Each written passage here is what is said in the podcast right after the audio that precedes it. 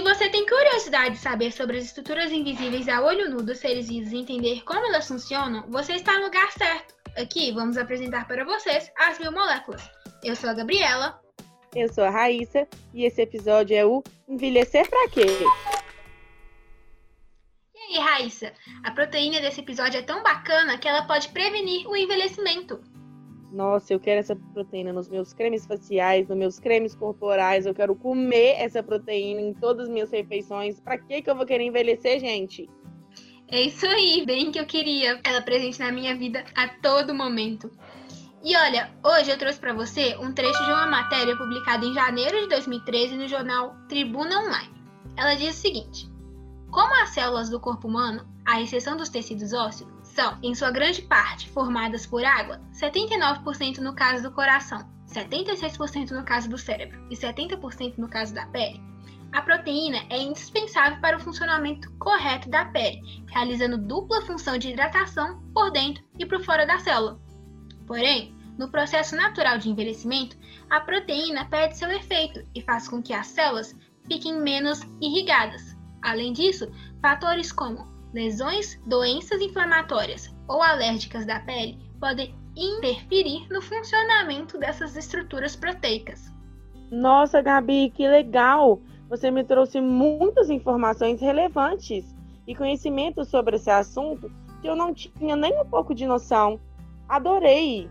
E olha, para te ajudar mais, eu vou te dar uma dica. Essa proteína funciona como uma barreira que controla o fluxo de um rio muito, muito interessante. Todas as informações foram muito importantes, mas de toda forma ainda ficou muito vago para mim, até porque eu não tenho muito conhecimento nesse assunto. Tudo bem, mas para tentar te ajudar ainda mais, vamos para o quadro 2. Sem mimimi, como a estrutura 3D? Essa biomolécula tem características bem peculiares. É composta por quatro cadeias iguais, duas das quais têm o primeiro canal no centro de sua subunidade. Juntas, as quatro cadeias formam uma molécula globular que tem um furo no meio. Nesse canal principal, há aminoácidos carbonados que vão exercer um papel importante para essa proteína. Nossa, que legal! Eu não sabia que uma molécula poderia ter seu próprio canal no centro de sua subunidade. Mas e aí, Raíssa, me conta, você já tem uma noção de qual estrutura nós estamos falando? Não, Gabi, ainda não tenho. Não tem problema. Então, vamos pro quadro 3. Fica em casa, espera na porta ou chama o Uber? O que, que você me diz, Raíssa? Olha, se isso fosse uma questão de prova, eu chutaria que essa estrutura ela fica em casa. Hum, não foi dessa vez, viu? Essa estrutura ela é diferente, ela espera na porta. Isso significa que ela se encontra na membrana plasmática. Entendi. É, realmente, esse episódio vai me agregar muito conhecimento. Ó, então vamos ver se o quadro 4, hashtag Fica a Dica, te dá mais uma ideia de qual estrutura nós estamos falando. Essa estrutura tem 10 letras e a primeira é a letra A. A biomolécula desse episódio é a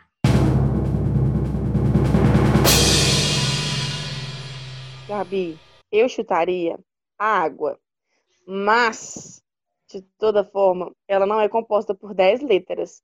Então, eu não faço a mínima ideia de qual estrutura estamos falando aqui. O seu chute foi bem bacana, Raíssa, mas a estrutura de hoje é a aquaporina. Olha, eu espero que com essas dicas você tenha aprendido coisas bacanas e que tenham te agregado muito. Mas se lembre que estamos aqui para aprender, então não fique triste se você não conseguiu acertar nesse episódio. Ah, muito obrigada, Gabi. Claro, é sempre bom a gente aprender mais e mais. Conhecimento nunca é demais, não é mesmo? Mas eu te espero no próximo episódio. Até porque aprender me dá um gostinho super legal na boca. É isso aí, Raíssa. Eu te vejo no próximo episódio. Tchau, tchau. Tchau, tchau.